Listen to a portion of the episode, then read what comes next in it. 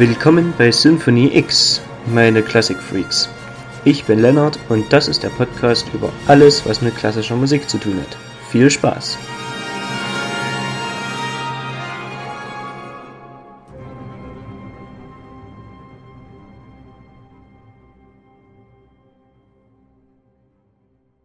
So, ein herzliches Hallöchen an der Stelle nochmal an alle, wie ich immer sage, Classic Freaks, die jetzt hier versammelt sind, um mir zuzuhören, was ich denn so glorreiches von mir zu geben habe zu den Themen dieser Folge hier. Zunächst erstmal ein paar allgemeine Informationen, bevor jetzt diese Folge wirklich richtig losgeht. Also, erstmal, das ist meine erste Podcast-Folge. Wenn noch nicht alles perfekt ist, was Ton, Quali, was Schnitt, was ähm, Themen, Struktur vielleicht auch angeht, seht mir bitte nach. Ähm, ich kann das noch nicht so gut einschätzen. Ihr könnt mir gerne Feedback geben, was euch gefallen hat, was euch nicht gefallen hat. Dann kann ich das ja euren Wünschen anpassen und dann funktioniert das auch ganz gut. Noch eine Sache, die mir wichtig ist, vielleicht weniger für mich als mehr für euch, für meine Zuhörer und Zuhörerinnen, ist die Tatsache, wer bin ich eigentlich und was mache ich mit diesem Podcast? Warum gibt es den? Dazu kann ich ein paar Worte mal sagen. Also ich bin Lennart, ich komme aus Dresden und gehe dort auch zur Schule, und zwar aufs Landesmusikgymnasium, bin dort in der Nachwuchsmusikerausbildung quasi im Fach Schlagwerk, mache aber auch viele andere Sachen. Ich lese sehr gerne, ich dirigiere, ich komponiere, ich spiele Klavier und Orgel. Und ich bin sehr interessiert in alles, was mit Musik, mit Musik zu tun hat. Sorry für den Versprecher. Ähm, genau, alles, was mit Musik zu tun hat, interessiert mich. Da brenne ich für vor allem, was mit Symphonik zu tun hat und mit Musikgeschichte.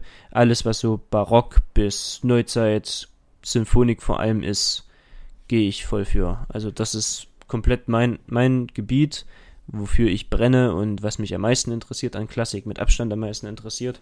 Und da habe ich mir gedacht, da ist es vielleicht ganz witzig, wenn ich so einen kleinen Podcast mache, wo ich einfach so über Dinge rede, über die ich mal Bock habe zu reden was ich mal so loswerden will, was mich einfach interessiert und was vielleicht auch andere interessieren könnte. Und weil ich selber Podcasts gerne mag, habe ich mir dann gedacht, dann probiere ich das doch einfach mal selber. Mal gucken, wie es so wird. Das werdet ihr mir hoffentlich mitteilen, äh, wie es so ist. Genau. Und ich hoffe, das gefällt euch. Und jetzt geht's aber los mal mit der Folge.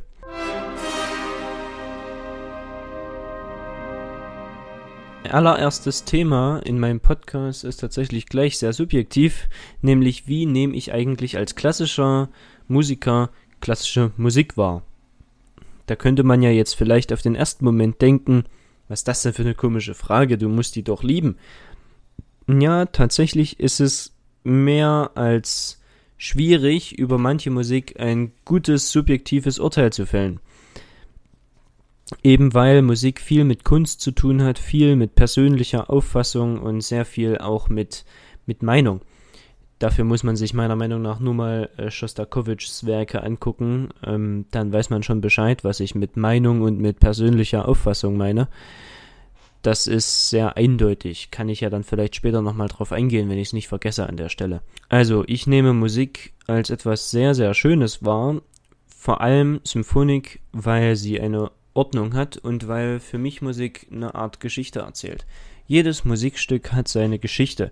Mal ist die offensichtlicher, mal ist sie nicht so offensichtlich, aber ich liebe es, ähm, mit Dingen, die keine Worte sind, Geschichte zu erzählen. Also zum Beispiel auch Pantomime bin ich ein Fan von, aber vor allem Musik, das hat es mir angetan, weil seit meiner frühen Kindheit bin ich geprägt von Musik, vor allem von Kirchenmusik und daher auch sehr viel vom Barock und von diesen ganzen Musikrichtungen da in die Kirchenmusik. Und so bin ich an die Musik herangeführt worden. Und ich habe die Musik damals als sehr kraftvoll und sehr vielschichtig auch wahrgenommen, weil die Musik viele Facetten hatte, viele unterschiedliche Facetten, viel, viele Dynamikwechsel, rhythmisch sein konnte, langsam sein konnte, fröhlich, traurig, alles Mögliche. Für mich war die Musik einfach ein Ausdrucksmittel für alles, als ich klein war.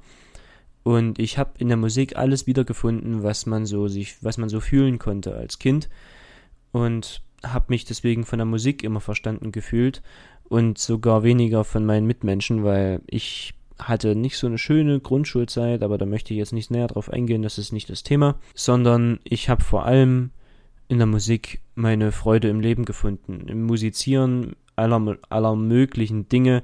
Das hat dann angefangen, dass wir uns ein kleines Keyboard geholt haben und dass ich dann immer einfach nur stupide einen Akkord stundenlang gespielt habe. Ich weiß nicht, wie sehr das meinen Eltern auf den Sack gegangen sein muss, aber ich hatte meine Freude dran und so bin ich an die Musik gekommen und seitdem nehme ich also Musik vor allem als Ausdruck von Gefühlen und auch als Geschichte wahr, die erzählt wird, weil man kann mit Musik unglaublich viele Geschichten erzählen. Man muss sich nur Schostakowitsch angucken, über den manche Musikkritiker sagen, das ist eine Geheimgeschichte Russlands oder ein apokalyptischer Soundtrack des 20. Jahrhunderts. Ich gebe allen recht, die das behaupten an der Stelle. Das ist episch einfach. Ist wirklich, das ist epische Musik in ihrer Reinform. Deswegen liebe ich Musik, die Geschichte erzählt. Auch ohne Worte, weil dann kann man sie mehr interpretieren. Und da gehe ich gleich noch drauf ein. Zunächst muss ich aber ein Wort zur Tonalität sagen.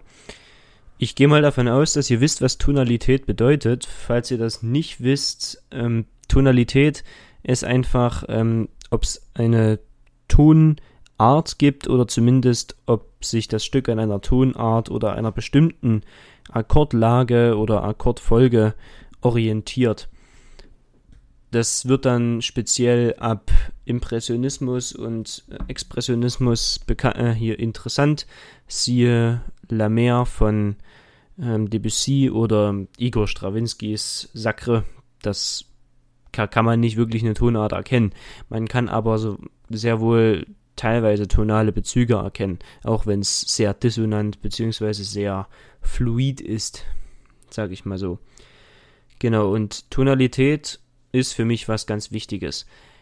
Denn ich finde, Tonalität ist ein wichtiges Mittel der Musik, um Geschichte zu erzählen.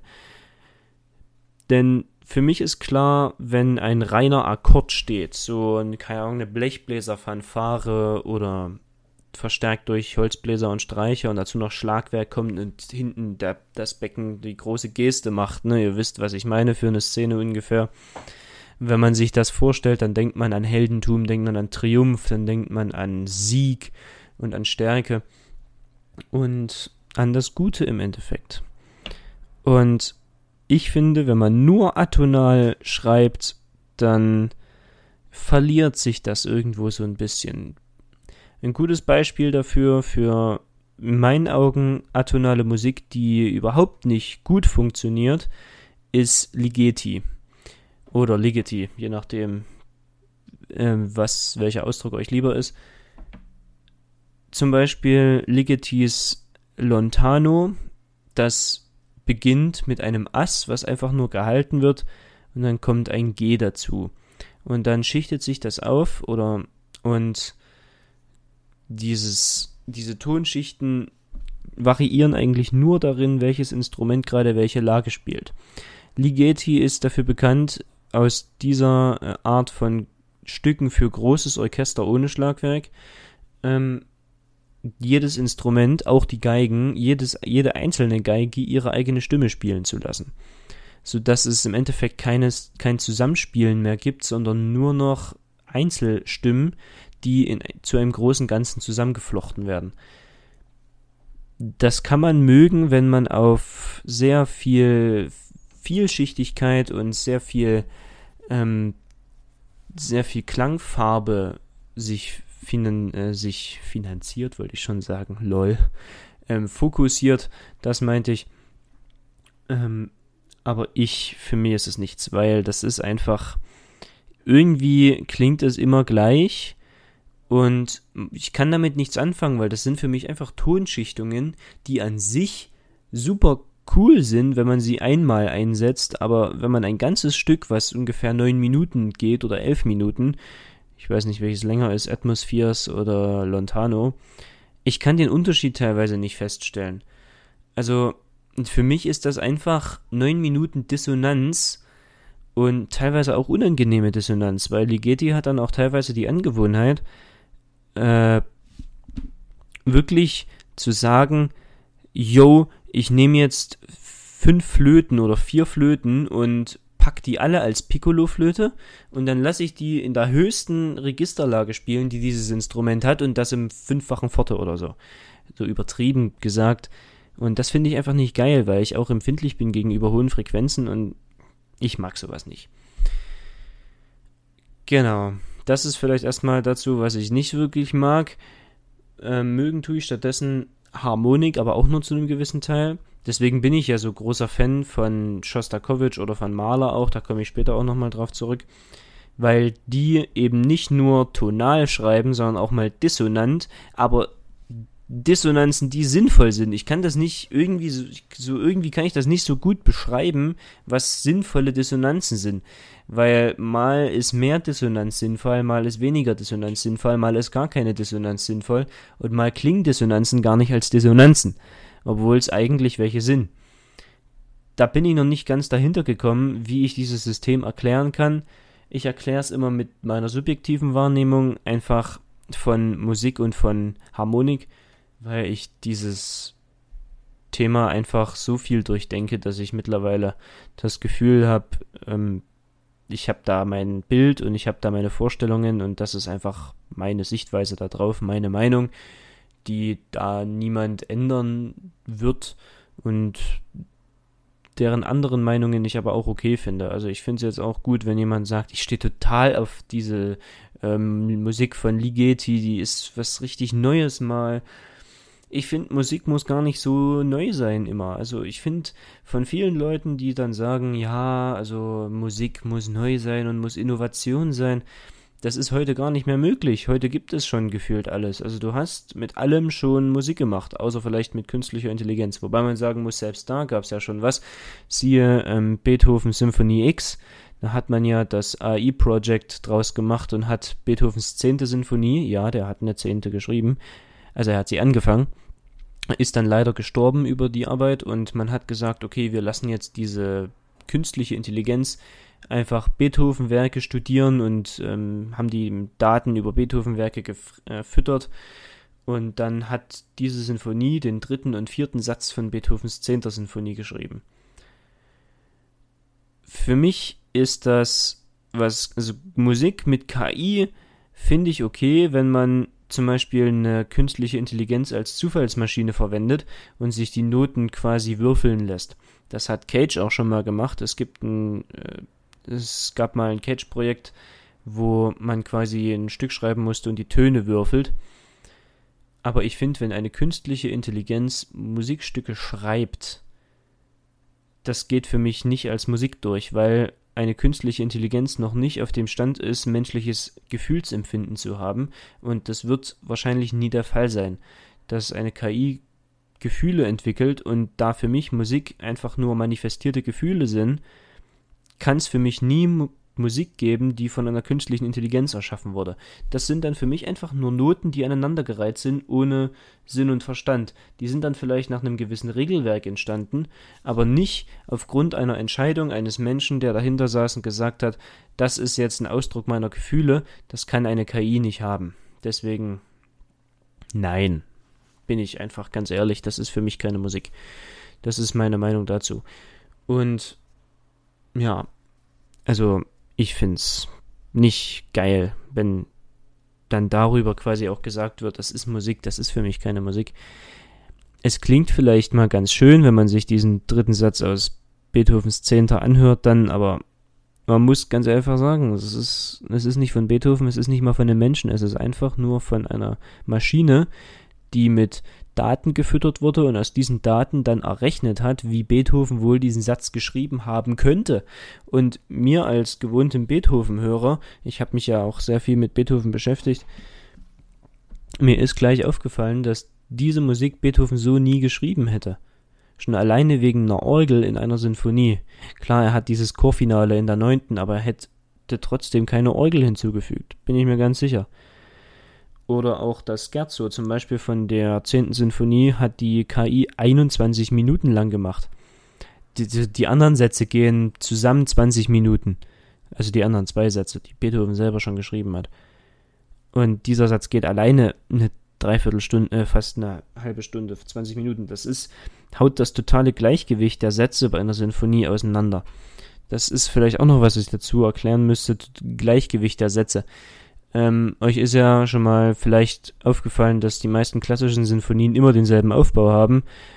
Ähm, erster Satz ist meistens der Auftakt, also das ist auch meistens der längste Satz der Sinfonie. Erster Satz ist halt quasi die Exposition der ganzen Sinfonie. Ähm, zweiter Satz ist dann der langsame Satz, meistens vielleicht ein Variationssatz oder ein Liedsatz in der, Klasse, in der ganz klassischen Auffassung von der Sinfonie. Dritter Satz ist dann das Menuett oder später halt das Scherzo. Das kann auch unterschiedliche Dimensionen haben und hat mal, manchmal hat es ein Trio, manchmal hat es kein Trio, das kommt so ein bisschen drauf an, manchmal hat es auch mehrere Trios, siehe dann spätere Sinfonien, Mahler, Bruckner und die ganzen Leute. Aber und der vierte Satz ist dann der Schlusssatz, das große Finale. Und man muss dazu sagen, der erste Satz ist meistens der längste, weil er der Hauptsatz ist. Dann kommen die zwei mittleren Sätze, die zusammen vielleicht anderthalbmal so lang sind wie der erste Satz, höchstens.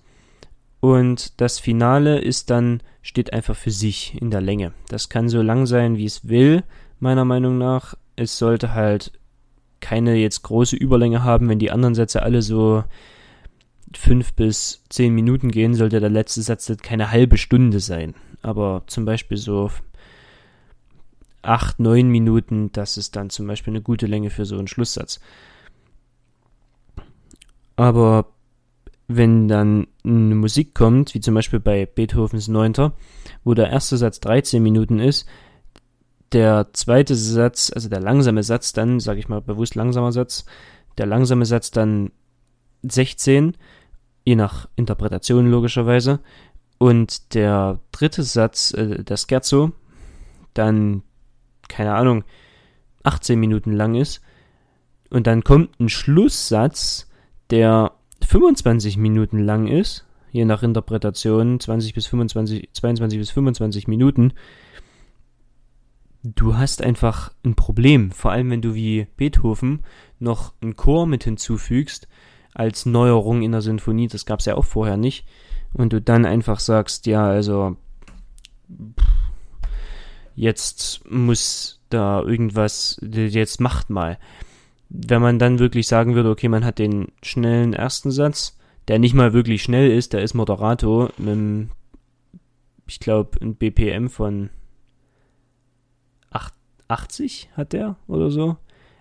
Also auf alle Fälle ist er langsam genug, dass er als, Doppel, äh, als doppelter Vorschlag, doppelter Auftakt zum nächsten Takt 32. schreiben musste, der liebe Beethoven. Was dafür spricht, dass er einfach majestätisch sein soll. Majestätischer Auftakt zu einer Sinfonie.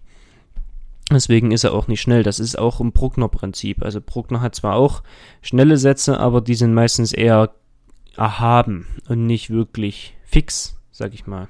Gegensatz zu, zu einem Rachmaninov zum Beispiel, der dann, also Rachmaninov erste muss man dazu sagen, ab seiner zweiten ist das ja auch wieder was anderes.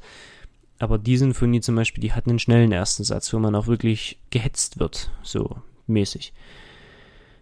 Ja, und dann hast du den langsamen Satz und dann hast du einen Scherzo, der schon schnell ist und dann hast du noch ein schnelles Finale und dann hast du schnelle Musik am Stück. Ähm, keine Ahnung, eine halbe Stunde das haut einfach so von der Balance nicht, nicht hin. Da geht die Musik zu sehr, wird sie zu sehr eintönig. Und da hat sich Beethoven gedacht, dann tausche ich einfach das Scherzo, also den zweiten und dritten Satz, und mache den Scherzo an die zweite Stelle und das, den langsamen Satz an die dritte Stelle vor dem Finale, damit man vor, der Finale, vor dem Finale einen Ruhepunkt hat und dann das Finale seine volle Kraft da entfalten kann. Da denke ich mir, das ist eigentlich ein gutes Prinzip, sodass diese Sätze Gleichge Satzgleichgewicht da gewahrt bleibt. Jetzt sind wir schon über die Harmonik, die mir wichtig ist, hin zu dem Satzaufbau und der Satzgestaltung ähm, und der Balance in der Sinfonie gekommen. Aber das ist mir tatsächlich, darüber wollte ich noch gar nicht reden, sondern ich wollte erst auch darüber reden, dass Musik auch einen Sinn haben soll. Also eine Geschichte hat ja auch immer einen Sinn und immer eine Quintessenz, aus der man dann am Ende lernt. Und so sollte es meiner Meinung nach auch bei Musik sein. Musik sollte sinnvoll sein und sinnvoll zu existieren. Und ich finde zum Beispiel bei so Legacy-Musik oder bei so ganz neuer Musik, die dann meistens einfach nur noch Geräusch ist, was ist da die Lehre daraus? Was ist da aus dieser Musik noch irgendwie das Wichtigste? Weil ich kann dann daraus nichts erkennen. Ich kann dann keine Strukturen erkennen und keine Entwicklung. Und Leben ist aber Entwicklung. Leben ist immer von einem Schritt zum nächsten. Es ist nie Stillstand und solche Klangteppiche sind aber Stillstand. Die sind einfach nur Gemälde. Das hat sicher auch irgendwo seine Berechtigung, aber die habe ich für meinen Teil noch nie irgendwo gesehen. Also ich habe noch nie irgendwas gesehen, was jetzt für mich relevant ist, was Tonfelder, einfach nur stupide Ton Tonfelder, die zwar ein bisschen sich bewegen, aber das habe ich noch nie für mich rausgefunden, wie das irgendwie Entwicklung sein soll. Das ist einfach, für mich ist das statisch. Ja. Man kann in der Statik auch Entwicklung sehen, zum Beispiel wenn dann neue Tonlage in einer anderen Farbe sich auftut. Das ist dann wieder Entwicklung, aber das ist meistens nicht so, dass ich sagen würde, ich kann jetzt so genau sehen, dass da jetzt irgendwo eine krasse Entwicklung passiert ist, kann ich einfach nicht. Geht für mich nicht. Aber damit würde ich sagen, ist der erste Punkt, wie ich denn Musik als Künstler wahrnehme, für mich eigentlich mal schon abgehakt. Was für mich gute Musik ist, haben wir damit im Endeffekt auch schon fast abgefrühstückt. Ähm, gute Musik ist für mich Musik, die Entwicklung hat, die einen guten Zusammenhang hat, eine Balance hat, harmonisch ist, also zu einem gewissen Grad noch harmonisch ist, dass man auf jeden Fall eine tonale Entwicklung ähm, merkt, definitiv, dass es nicht komplett atonal ist. Und eine Geschichte sollte sie im besten Fall noch erzählen, mit einer Quintessenz, aus der man lernen kann. Und wenn wir schon bei meiner Definition, was für mich gute Musik ist, angekommen sind, dann können wir auch gleich darüber reden, warum ich Gustav Mahler und generell die spätromantische Epoche so liebe. Denn man muss dazu sagen, früher im Barock und teilweise auch noch in der Klassik, vor allem in der Frühklassik und Hochklassik, war es so, dass Musik eher für sich stand. Man hat Sonaten geschrieben, die zwar einen sehr strukturellen, strengen Aufbau hatte, den man auch ja nicht irgendwie verändern durfte oder verlassen durfte, weil sonst wurde man gleich als Querulant irgendwie beschimpft und man durfte keine Neuerungen machen, sondern man musste immer nur streng seine Musik schreiben. Das hat dazu geführt, dass Musik eher für sich stand und nicht wirklich ähm, der Mittelpunkt des Geschehens war.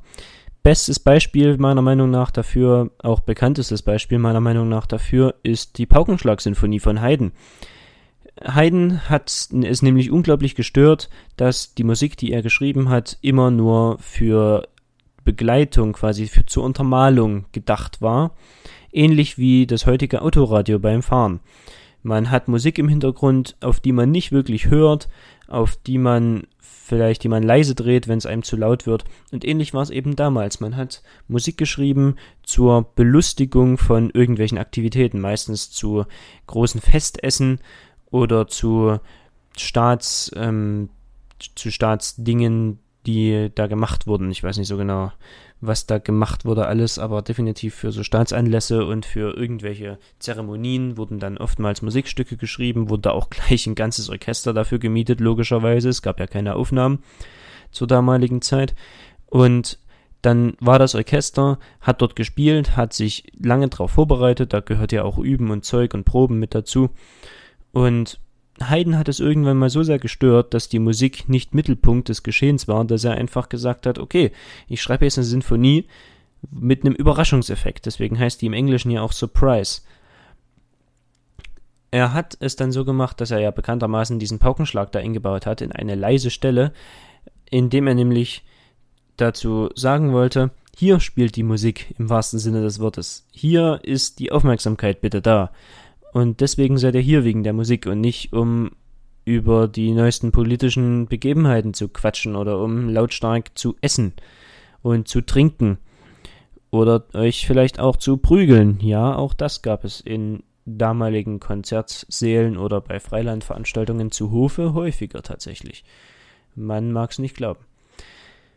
Und das veranlasste dann Künstler dazu, die Musik in ihren Mittelpunkt zu stellen, aber Musik nur als Musik, als Abfolge von Noten nach einer Form geschrieben, die einen Anfang und ein Ende haben, war dann etwas zu flach, um das Publikum auch bei Laune zu halten. Deswegen musste man sich ein bisschen was einfallen lassen.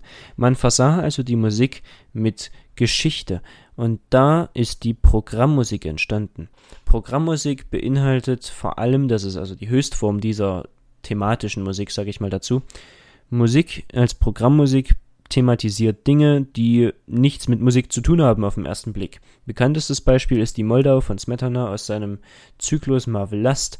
Es gibt aber auch noch viel, viele andere Beispiele, zum Beispiel Dvorak's Mittagshexe, ähm, die eine symphonische Dichtung ist, nicht wirklich Programmmusik, sondern eine symphonische Dichtung, die also auf einer Legende oder Geschichte basiert, die er einfach vertont hat.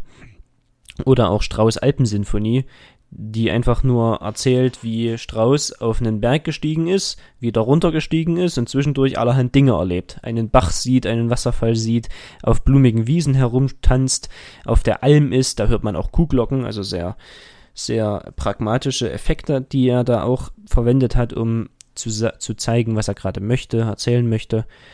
Oder das beste Beispiel meiner Meinung nach das Gewitter kurz vor Ende der symphonischen Dichtung das ist für mich Musik mit einer ganz großen Geschichte, die man auch mitbekommt, ohne dass man dafür einen Text lesen müsste. Und das ist eigentlich so das Ziel und das wurde so erst mit der Musik der ähm, Spätromantik wirklich erreicht. Das wurde zwar immer wieder von manchen Komponisten mal auf die Spitze getrieben, dann wurde es mal wieder zurückgenommen, aber es gab immer wieder progressiv die Entwicklung hin zu dieser Geschichte, die erzählt wird. Und zwar ohne Worte, das muss man dazu sagen. Es gibt in Strauss Alpensinfonie als auch in manchen Malersinfonien, in seiner besten Sinfonie meiner Meinung nach, das ist die sechste, gibt es keine Sänger. Das ist alles Musik, die da erzählt. Und genau, das dazu, wie die Musik eigentlich zu ihrer Geschichte gekommen ist. Und wenn ihr euch so überlegt, Mozart und Haydn, die waren da natürlich sehr gefällig zu ihrer Zeit, weil sie immer harmonisch waren und eigentlich waren das so Massenproduktionen. Wenn ihr euch mal die Vivaldi Violinkonzerte anguckt, wie viele das sind, das sind eigentlich Massenproduktionen. Das sind so wie von der Stange. Das ist nichts mehr Besonderes, weil es immer das gleiche ist, immer derselbe Aufbau, im Endeffekt immer dieselben Tonarten, weil es damals nämlich noch nicht das wohltemperierte Klavier gab, auf dem alle Tonarten gleich gut klingen. Das ist aber dazu ist eine viel kompliziertere Geschichte. Das ist vielleicht mal ein Thema für eine andere Podcast-Folge, wie eigentlich das Klavier kein Instrument mehr wurde und wie eigentlich die heutige Tonartenskala entstanden ist. Das ist nämlich auch sehr, sehr interessant. Aber das ist mal eine musikwissenschaftliche Folge. Die kann ich mir mal für die nächsten Male merken. Das sollte ich vielleicht auch mal tun an dieser Stelle. Kleinen Moment. Ist notiert. Ich werde es mir merken. Mal gucken, wann die Folge dazu rauskommt danach entwickelte sich die Musik immer mehr wirklich hin zu Eigenständigkeit und zu, zu Geschichte. Dann kam eben Dvorak mit seinen symphonischen Dichtungen, wo die immerhin eine Hintergrundgeschichte hatten, die man aber kennen musste, um die Musik dahinter zu verstehen. Es gab zwar immer wieder Effekte, die er eingebaut hat, aber dadurch, dass es immer noch sehr formtreu war, musste er sehr, musste Dvorak sehr darauf achten, immer noch ein bisschen die Form zu halten und deswegen konnte er, ging das natürlich auf Kosten der Ausdrucksfähigkeit der Musik und er konnte seine Musik nicht wirklich so ausdrücken, wie er es vielleicht gewollt hätte und wie es der Geschichte vielleicht auch gut getan hätte.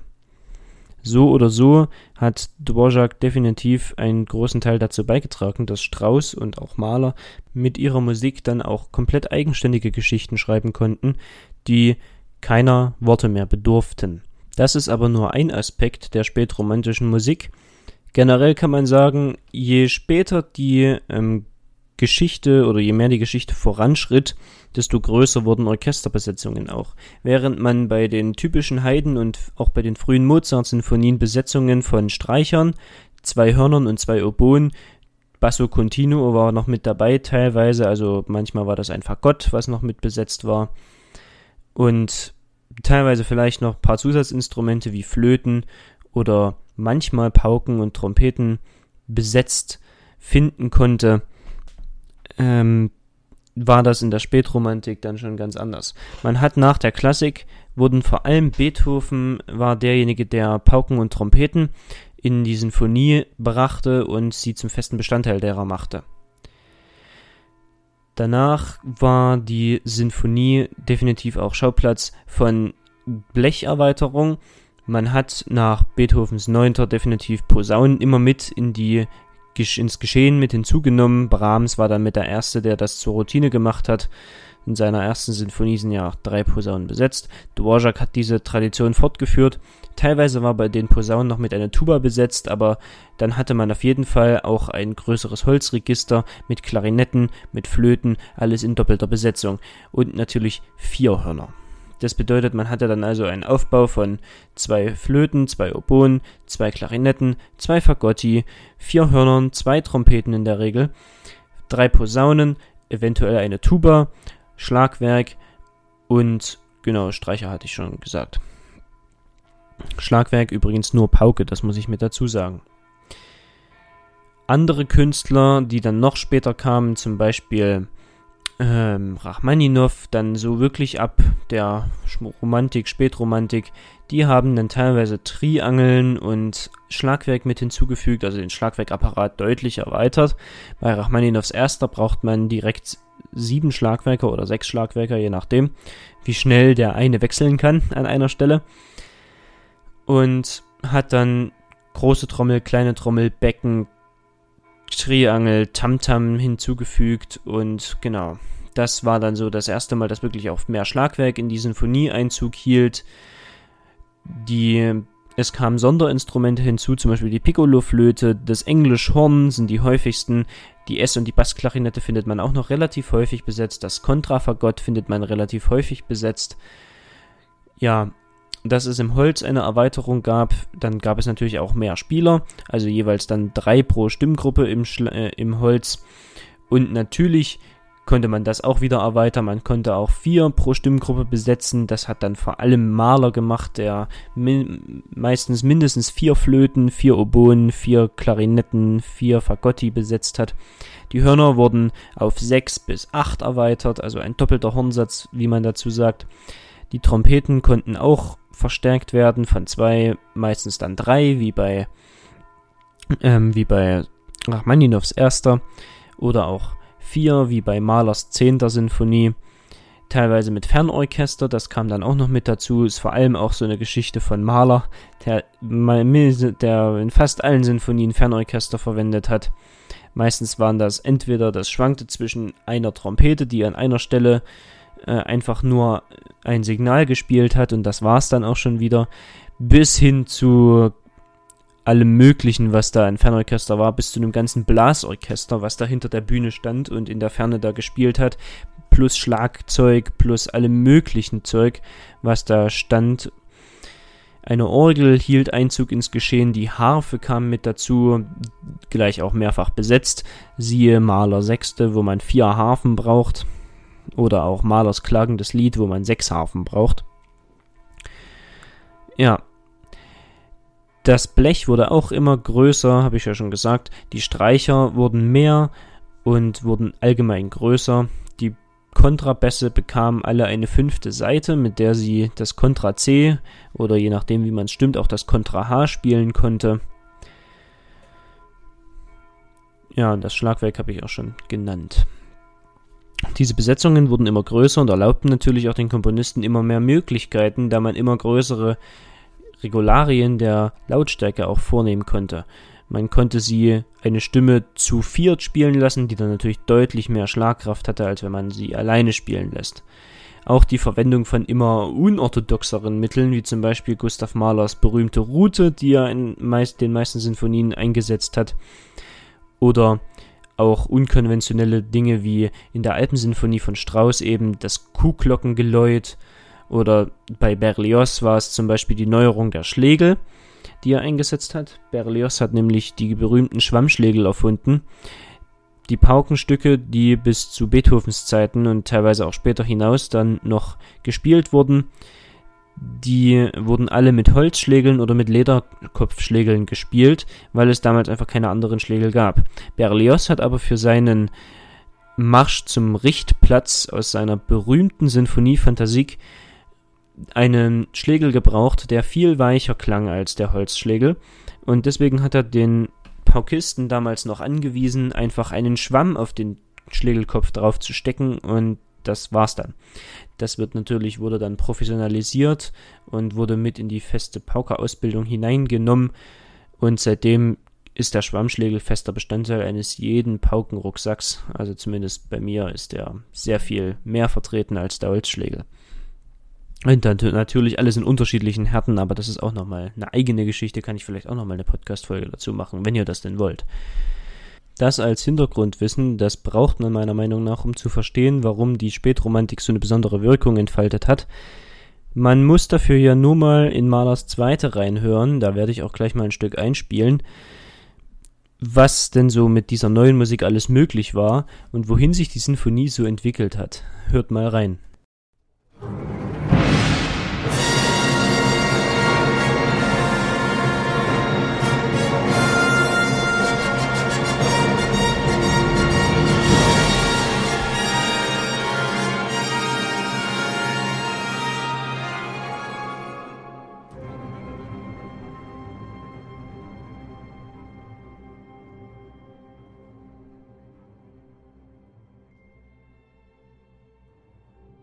Schon episch, oder? Also ich finde es definitiv kraftvoll, durchschlagend, einfach wie so ein Urknall, sage ich dazu auch gerne.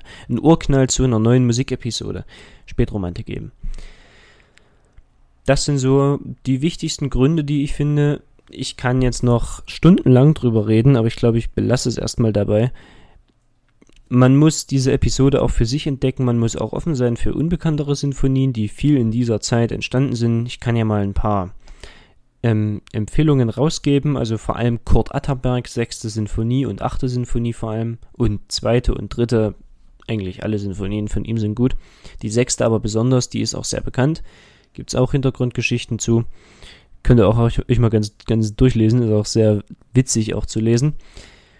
Und ähm, Genau, alle Maler-Sinfonien, Strauß-Alpensinfonie, auch Strauß andere sinfonische Dichtungen. Ich finde die Alpensinfonie immer noch ungelogen und unerreicht, wirklich das Nonplusultra an sinfonischen Dichtungen. Das hat keiner mehr erreicht nach Strauss. Und Rachmaninows Erster, das könnt ihr euch auch nochmal anhören, wenn ihr das wollt. Das sind so meine Empfehlungen, was spätromantisch angeht. Ich spiele euch mal ein paar Beispiele ein, dann mache ich euch vielleicht ein bisschen Lust darauf.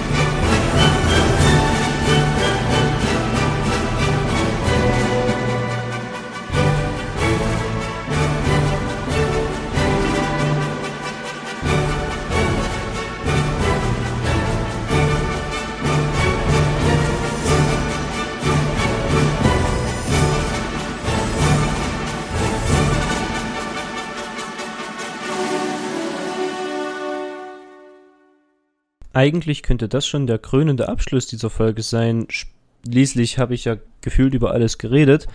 Eine einzige Sache fehlt aber noch und die finde ich persönlich sehr, sehr wichtig, nämlich warum man unbedingt den Künstler und die Kunst zusammenhalten sollte.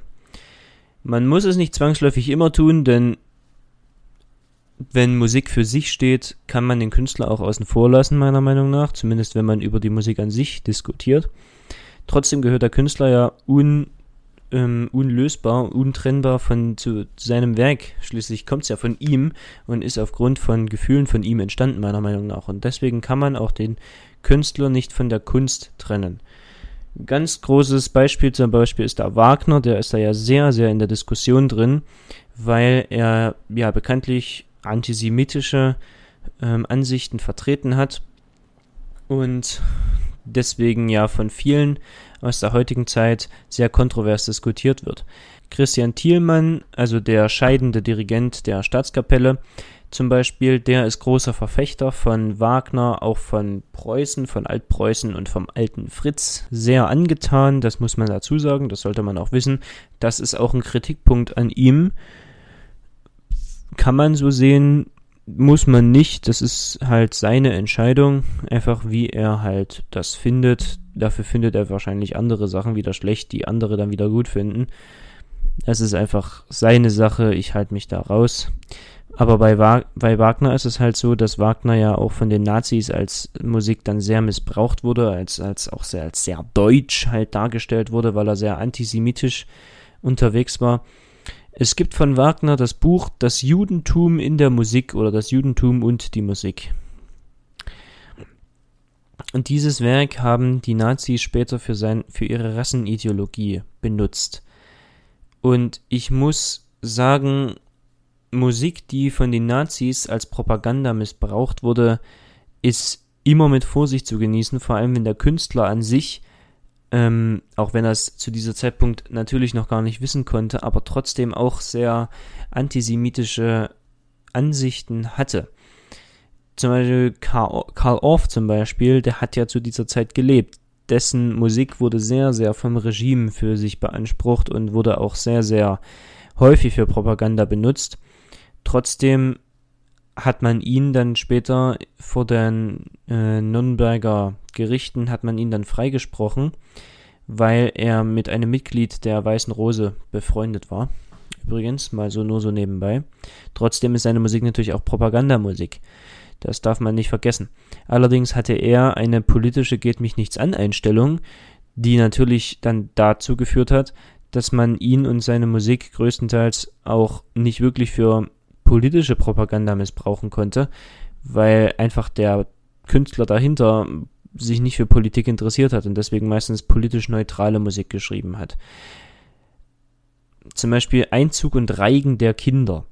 Das könnte ein Stück aus einem Theaterstück sein, ist allerdings von Karl Orff für den Auftakt der Olympischen Spiele 1936 geschrieben worden, die ja bekanntermaßen in Nazi-Deutschland stattfanden.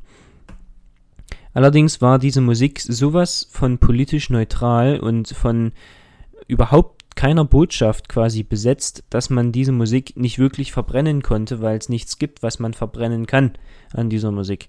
Sie ist Musik, die für sich steht, ganz einfach. Anders ist es dann bei Wagner, der ganz klare Aussagen in seiner Musik packt, zum Beispiel in die Meistersinger von Nürnberg ans Ende, wo ähm, dann natürlich ein Loblied auf Hans Sachs, den deutschen Sänger, den Meistersinger natürlich da ähm, gesungen wird. In den neueren Inszenierungen ist es meines Wissens nach so, dass man dann sagt, dass Hans Sachs das gar nicht mehr so will und dann von der Bühne auch runtergeht, wenn er dann besungen wird. Aber soweit ich mich erinnern kann, ist es so, dass Wagner das auch ernst gemeint hat. Also der wollte, dass Hans Sachs dann auf der Bühne steht und posiert und sich bejubeln lässt von der Menge als deutscher Künstler, der quasi die Musik neu erfunden hat. Und so hat Wagner getickt. Und ich kenne auch viele, die genau aus diesem Grund Wagners Musik boykottieren, weil die sagen, wir wollen nicht mit diesen judenfeindlichen, offen judenfeindlichen Musiken in Verbindung gebracht werden, weil wir uns persönlich mit den Juden solidarisieren. Und ich finde es wichtig, dass man für sich selber diese Meinung hat. Und aber aus diesem Grund kann man den Künstler einfach nicht von der Kunst trennen, weil einfach die, die Nachricht, die Botschaft, die in der Musik von Wagner drin ist, so auf seine Person gespiegelt ist, dass man sagen muss, ähm, diese Musik ist einfach politisiert, die ist einfach politisch aufgeladen. Heißt jetzt nicht, dass die Musik per se schlecht ist. Wie gesagt, das ist meine Meinung dazu und ich, naja, ich habe meine Meinung jetzt gerade gesagt. Ich finde es höchst problematisch. Ich kenne aber sehr viele Blechbläser, die Wagner natürlich feiern, einfach weil der geil für Blechbläser geschrieben hat. Und man muss auch dazu sagen, Mahler, der ja selber Jude war, hat sich auch brennend für Wagner interessiert, trotz seiner antijüdischen Einstellungen, hat ihn studiert und war glühender Wagnerianer. Das ist tatsächlich ein Wort, was in der Musikhistorie einschlägig ist. Man hat Wagnerianer ähm, danach beurteilt, dass sie eben dieser neuen ähm, Musik nachgeeifert sind, während zum Beispiel die, ich weiß nicht mehr, wie das Wort für die war, aber die Leute, die Brahms mehr gefeiert haben, ähm, die waren eher so der, die konservativeren. Also wie gesagt, ich finde es jetzt nicht so schön mit Wagners Musik. Die Musik, wenn man die Musik aber wirklich an, als nur als Musik an sich ähm, sieht, dann kann man damit auch seinen Spaß haben. Ähm, zum Beispiel die, die äh, Ring-Quadrologie, die ist ja zum Beispiel nicht so politisch geladen, die finde ich jetzt auch persönlich cool. Man muss dazu sagen, ich bin einfach nicht so in der Materie Wagner Musik drin, als dass ich jetzt sagen könnte, jo, das finde ich total geil. Aber ich sage jetzt auch nicht, dass ich die Musik per se schlecht finde. Wie gesagt, ich konzentriere mich hier auf ein einfaches Werk, nämlich auf die Meistersinger und eben auf Wagners antijüdische Einstellungen. Ich boykottiere Wagner jetzt nicht komplett, sonst wäre ich zum Beispiel am Anfang des Schuljahres gab es eine äh, Aktion, dass wir in die ähm, in die Dresdner Philharmonie gehen können und dort quasi den Ring in konzertanter Aufführung miterleben konnten. Ich habe mich damals für Rheingold beworben und bin dann auch dafür quasi genommen worden, dass ich da hingehen konnte. Aber wie gesagt, ich stecke jetzt nicht so in Wagners Musik drin, dass ich sagen könnte, jo, das finde ich geil und das ist ähm, politisiert, das finde ich jetzt nicht so geil. Ich kann aber wohl sagen, dass ich einfach antijüdische Musik nicht schön finde. Und die Musik, die einfach antijüdisch aufgeladen ist, die mag ich dementsprechend auch nicht. Deswegen sehe ich Wagner als Künstler auch kritisch, auch wenn ich manche seiner Musik weniger und manche mehr, ja, fragwürdig finde, sage ich mal so. Im Endeffekt wollte ich gar nicht mit so einem negativen Thema wie dem jetzt hier aufhören, aber mir ist es wichtig, dass ich das gesagt habe. Und im Endeffekt war das jetzt auch schon das Ende von der ersten Podcast-Folge. Ich hoffe, euch hat sie gefallen und ihr könnt ja mal ein bisschen schreiben. Ihr könnt ja vielleicht auch ein bisschen diskutieren, wie ihr das so findet, wenn das dann irgendwo eine Möglichkeit gibt. Ich weiß es nicht so genau, aber ihr könnt mir definitiv mal ein Feedback da lassen. Ihr könnt es ja mal bewerten. Und ich freue mich, wenn ihr zur nächsten Folge wieder einschaltet. Um was es da genau gehen wird, weiß ich noch nicht. Vielleicht geht es ja da sogar schon um dieses wohltemperierte Klavier. Aber da das ja ein bisschen Recherche benötigt, wird das wahrscheinlich etwas dauern, bis die Folge rauskommt. Aber ihr habt ja jetzt erstmal die. Ich danke vielmals fürs Zuhören. Ich will fast schon Zuschauen sagen, aber hm, ne? Wisst ihr ja selber. Genau. Ich wünsche euch noch einen schönen Resttag oder Abend, je nachdem. Und bis zum nächsten Mal. Macht's gut.